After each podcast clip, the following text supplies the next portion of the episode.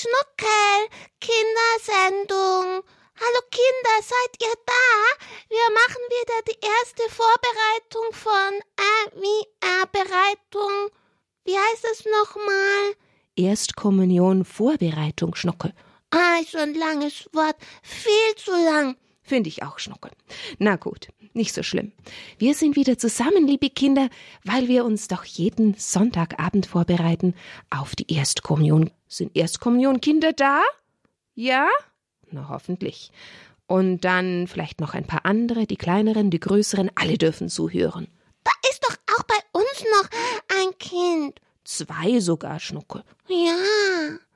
Wollen die sich mal vorstellen?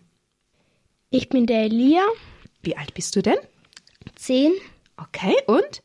Anna, Die Anna. Wie alt bist du, Anna? acht. Genau. Und du bist diejenige, die dieses Jahr zur Erstkommunion kommt? Ja, Elia war schon. ja, Für dich ist sicher auch noch was Interessantes mit dabei, oder? ja. Okay. Wir fangen jetzt an mit einem Lied, dass wir gleich mal ein bisschen wach werden. Wir haben schon manchmal gesungen. Jesus, du bist mein. Bester Freund. Gut. Also.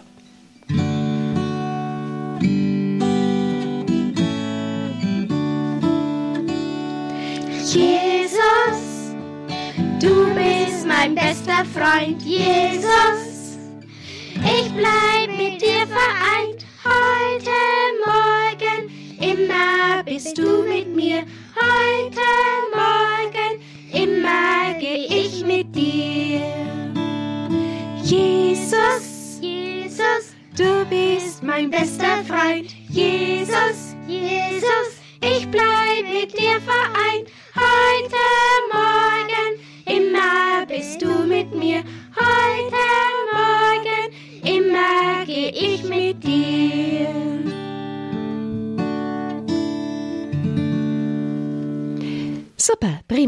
Dankeschön. Liebe Kinder, ich weiß gar nicht, ob ihr das letzte Mal mit dabei wart. Da haben wir ein bisschen davon gesprochen, dass wir manchmal falsche Dinge machen, aber dass es jemanden gibt, der das wieder gut machen kann. Wer ist das, der das alles wieder gut machen kann? Anna? Jesus, Jesus, genau. Wir können das nicht, aber Jesus kann alles wieder gut machen. Und dann dachte ich mir darum, wir wollen jetzt einfach zu Beginn nochmal das Schuldbekenntnis beten. Das haben wir am Anfang mal schon gelernt. Das beten wir auch jedes Mal in der heiligen Messe. Und wir möchten ja als Erstkommunionkinder oder wir wollen alle gerne alles mitbeten können, was in der Kirche auch gebetet wird. Ich bekenne Gott, den Allmächtigen, und allen Brüdern und Schwestern, dass ich Gutes unterlassen und Böses getan habe. Ich habe gesündigt in Gedanken, Worten und Werken, durch meine Schuld, durch meine Schuld, durch meine große Schuld. Darum bitte ich die selige Jungfrau Maria, alle Engel und Heiligen und euch Brüder und Schwestern, für mich zu beten bei Gott unserem Herrn. Amen. Bestimmt habt ihr dieses Gebet in der heiligen Messe schon gehört. Immer am Anfang wird es gesprochen. Und ihr lernt es dann nach und nach, sodass wir es immer gemeinsam mit der ganzen Gemeinde beten können. Schnuckel, du sitzt da auf was drauf. Ja, hab's doch mitgebracht. Hast du mir doch gesagt. Ah, du hast was mitgebracht. Ah, Anna, was meinst du? Was ist das? Ein Pullover. Ja, so ein T-Shirt mit langen Ärmeln haben wir mitgebracht. Ein Kleidungsstück. Ach, ist das schön. Uh, Ih, das ist ja ganz schmutzig. oh, was meint denn ihr? Was ist das wohl? Ein Blutfleck. Hm, ich glaube eher, da hat die Adelheid kein Lätzchen angezogen, als es mittags mal Spaghetti mit Tomatensauce Soße gab. Ah, Adelheid. Hast du dich so verkleckert? Ja, lauter Flecken, sowas Dummes. Jetzt müssen wir wohl das wegschmeißen. Was? Waschen. Waschen? Ja. Ja. Waschen. Gehen sie dann wieder raus, die Flecken? Schauen wir mal. Ja, Hoffen wir ja. es doch, oder? Wie ist denn das eigentlich? Müssen wir mehrere Sachen waschen? Was waschen ja. wir denn so alles? Ja. Kleidung. Kleidung? Und? Seid ihr auch mal schmutzig? Eure Haare? Ja. ja. Und den Körper. Den Körper, die Zähne putzen, gell? Gehört alles dazu, ganz normal. Und besonders wenn es natürlich Sonntag wird oder ein großes Fest ist, dann, Anna, dann stecken wir dich unter die Dusche oder in die Badewanne, damit du nachher schön riechst und glänzt zu deiner Erstkommunion. Ja, also unser Körper braucht nicht nur Speise und Trank, sondern er braucht auch Sauberkeit und Pflege, weil er sonst vielleicht auch, was könnte passieren, wenn wir uns krank wird. Dann werden wir krank, genau. Es gibt da noch was anderes, was gewaschen werden muss. Ja, sehen wir nicht so. Das ist unsere Seele. Und die braucht auch regelmäßig Pflege und Sauberkeit. Nämlich der Schmutz sind unsere, der Schmutz auf der Seele, wie könnte man den bezeichnen? Das sind unsere Sünden, unsere Fehler. Welches Mittel haben wir denn da dagegen, dass wir wieder gewaschen werden können, unsere Seele gewaschen wird? Wir beichten. Wir beichten, genau. Man nennt es auch das Sakrament der Versöhnung. Es ist so, dass wir vor der Erstkommunion zur Beichte gehen. Anna, war das bei euch schon bei der Vorbereitung? Ja. Hast du schon gebeichtet? Ja. Super, wann denn? Letzte Woche. Hui, drum strahlst du so. Ha? Gut. Also, Jesus hat uns versprochen, dass er uns wie ein Arzt von unseren Sünden heilen will. Jetzt dürft ihr hier mal mit mir das zusammen lesen. Elia darf oben anfangen. Heute geht es um die Beichte, liebe Kinder. Auch wenn wir gesündigt haben, lässt Gott uns nicht im Stich. Wenn wir umkehren wollen, befreit er uns in der Beichte von allen Sünden. Eines Tages war der Herr Jesus bei einem Mann zum Essen eingeladen. Geschichte lesen wir in der Bibel. Eine große Sünderin hatte davon gehört und sie dachte, die Sünderin, ich will hingehen und Jesus alles sagen, was ich Böses getan habe. Er wird mir helfen. Und so ging sie also in das Haus, und als sie Jesus sah, fiel sie vor ihm nieder und begann heftig zu weinen. Ihre Sünden taten ihr nämlich sehr, sehr leid. Und mit ihren Tränen wusch sie die Füße Jesu ab und trocknete sie mit ihren schönen langen Haaren. Als Jesus das sah, was sagte Jesus da? Du hast mich sehr lieb. Ich vergebe dir alle deine Sünden. Also wir können sehen, wenn ein Mensch seine Sünden aus Liebe zu Jesus bereut, dann vergibt er sie gerne. Auch wir sollen unsere Sünden bereuen. Das kann man mit einem Gebet zum Beispiel so sagen. Jesus, es tut mir ja vom Herzen leid, dass ich dich beleidigt habe. Wir haben davon gesprochen, vom Beichten oder dem Sakrament der Versöhnung. Das bedeutet die Sünden bekennen.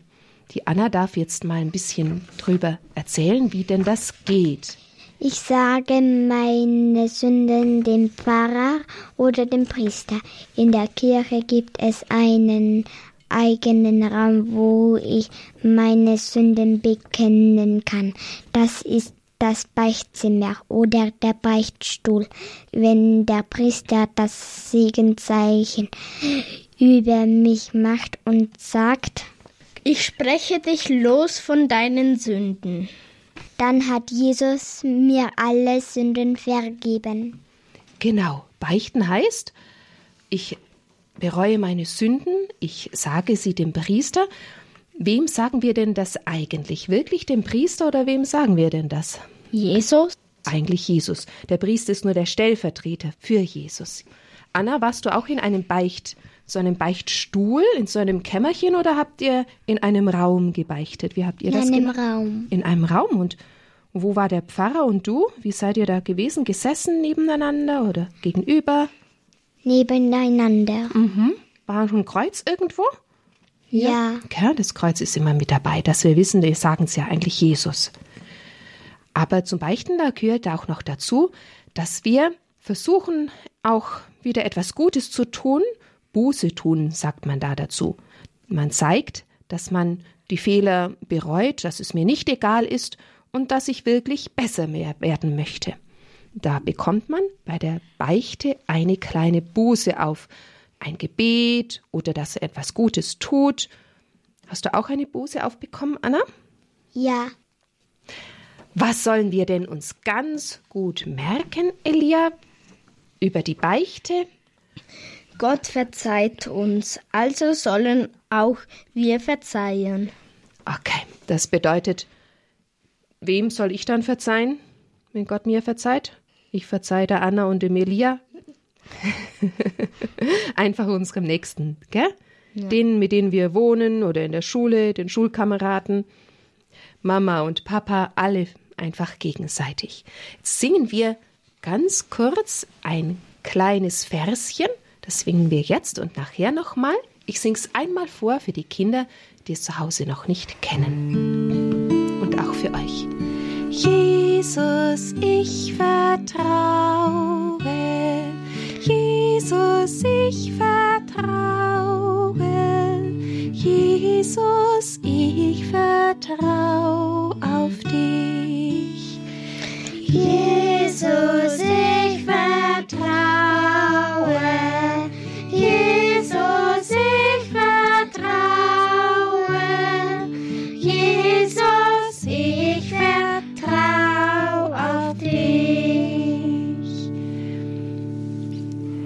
Vertraue darauf, dass Jesus mich immer lieb hat, auch dann, wenn ich etwas falsch gemacht habe. Ja, und da gibt es noch eine andere Geschichte, die hat Jesus uns erzählt. Er wollte uns mit dieser Geschichte nämlich ein bisschen erklären, wie sehr der Vater im Himmel uns lieb hat und wie sehr er barmherzig und gut zu uns ist, auch wenn wir Fehler machen. Das ist die Geschichte vom barmherzigen Vater. Und der Elia darf die uns mal vorlesen.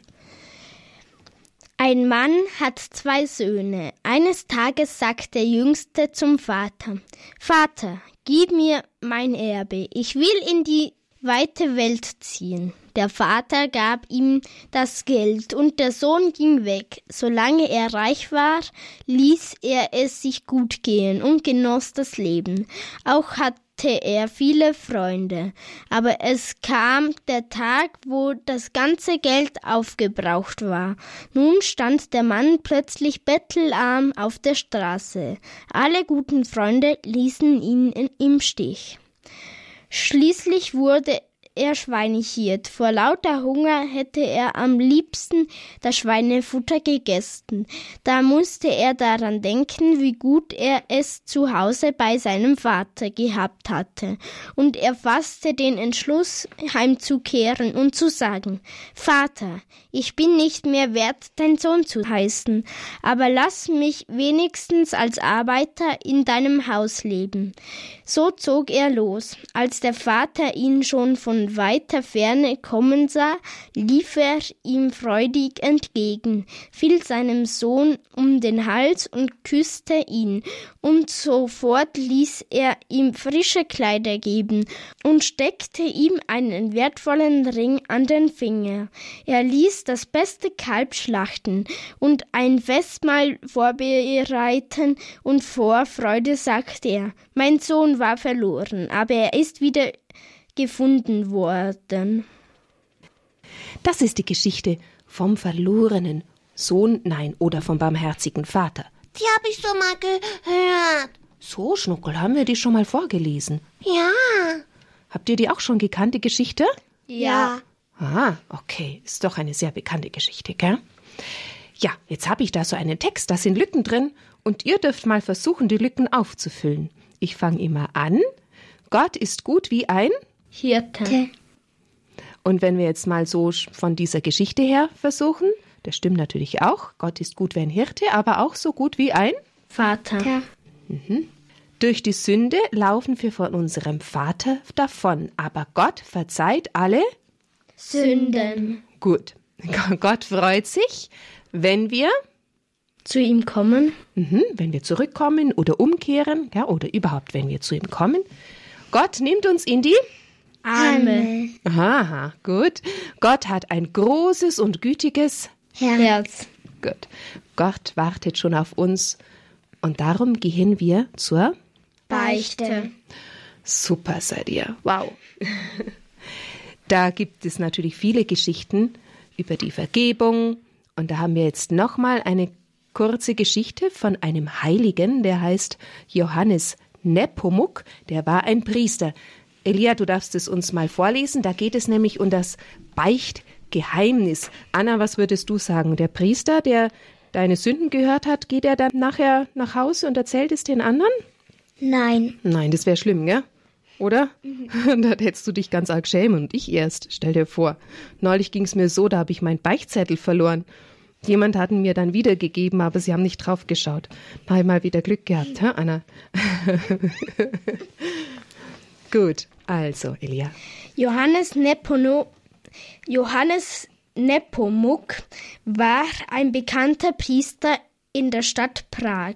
Die Königin ging immer bei ihm zur Beichte. Der König aber war böse und gottlos.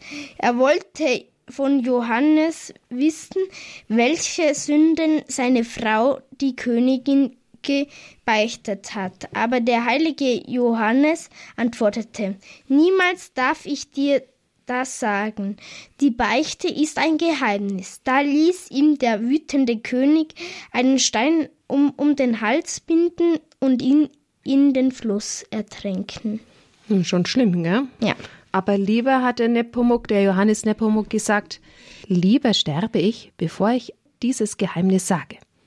Da war er ganz, ganz treu und ist ein großes Vorbild für alle Priester, dass sie es auch so machen. Alles, was du in der Beichte sagst, darf der Priester gar niemandem sagen. Es bleibt völlig geheim.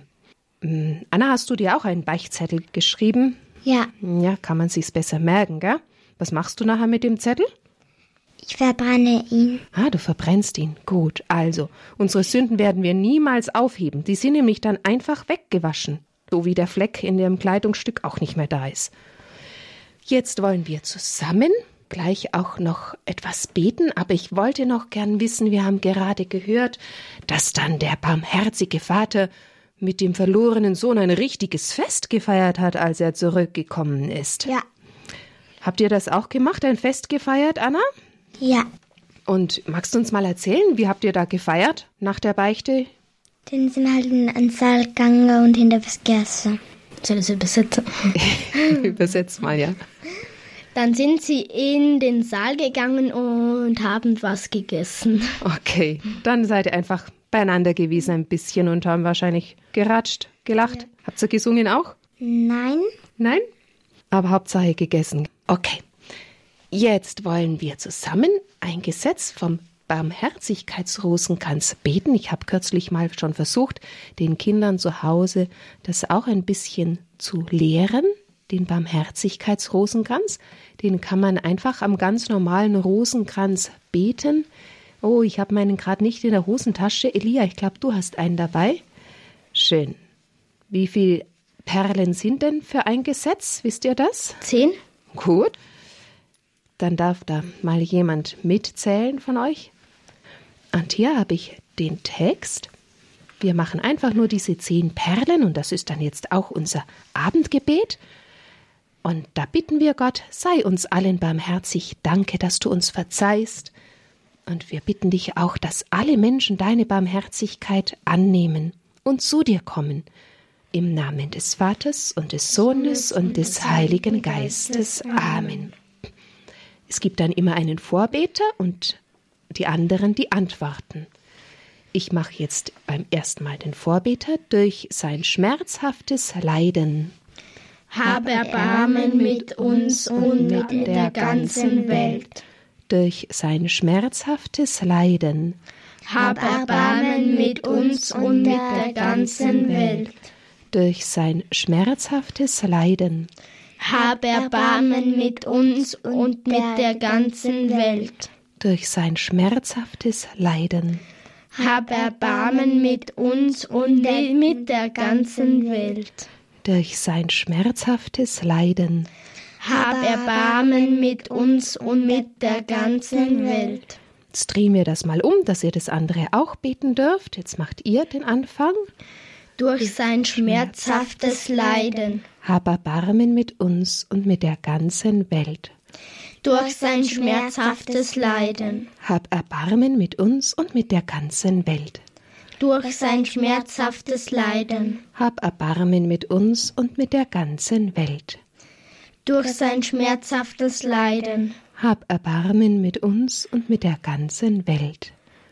Durch sein schmerzhaftes Leiden. Hab Erbarmen mit uns und mit der ganzen Welt. Und dann kommt noch ein Gebet, das geht so. Ewiger Vater, ich opfere dir auf den Leib und das Blut, die Seele und die Gottheit deines über alles geliebten Sohnes, unseres Herrn Jesus Christus, zur Sühne für unsere Sünden und für die Sünden der ganzen Welt. Amen. Amen. Das ist immer bei der großen Perle. Das kann man also einen ganzen Rosenkranz lang durchbeten, also fünfmal noch. Wir singen jetzt aber nochmal dieses Jesus, ich vertraue. Jesus,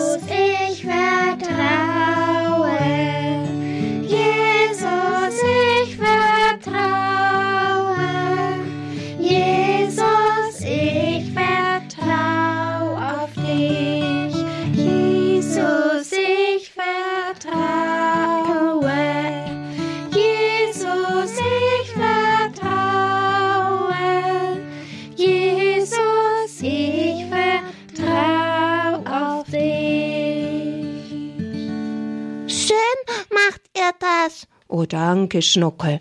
Ich glaube, wir singen noch Danke, Jesus, weil er uns unsere Sünden verzeiht. Das ist doch das Allerschönste. Danke, Jesus,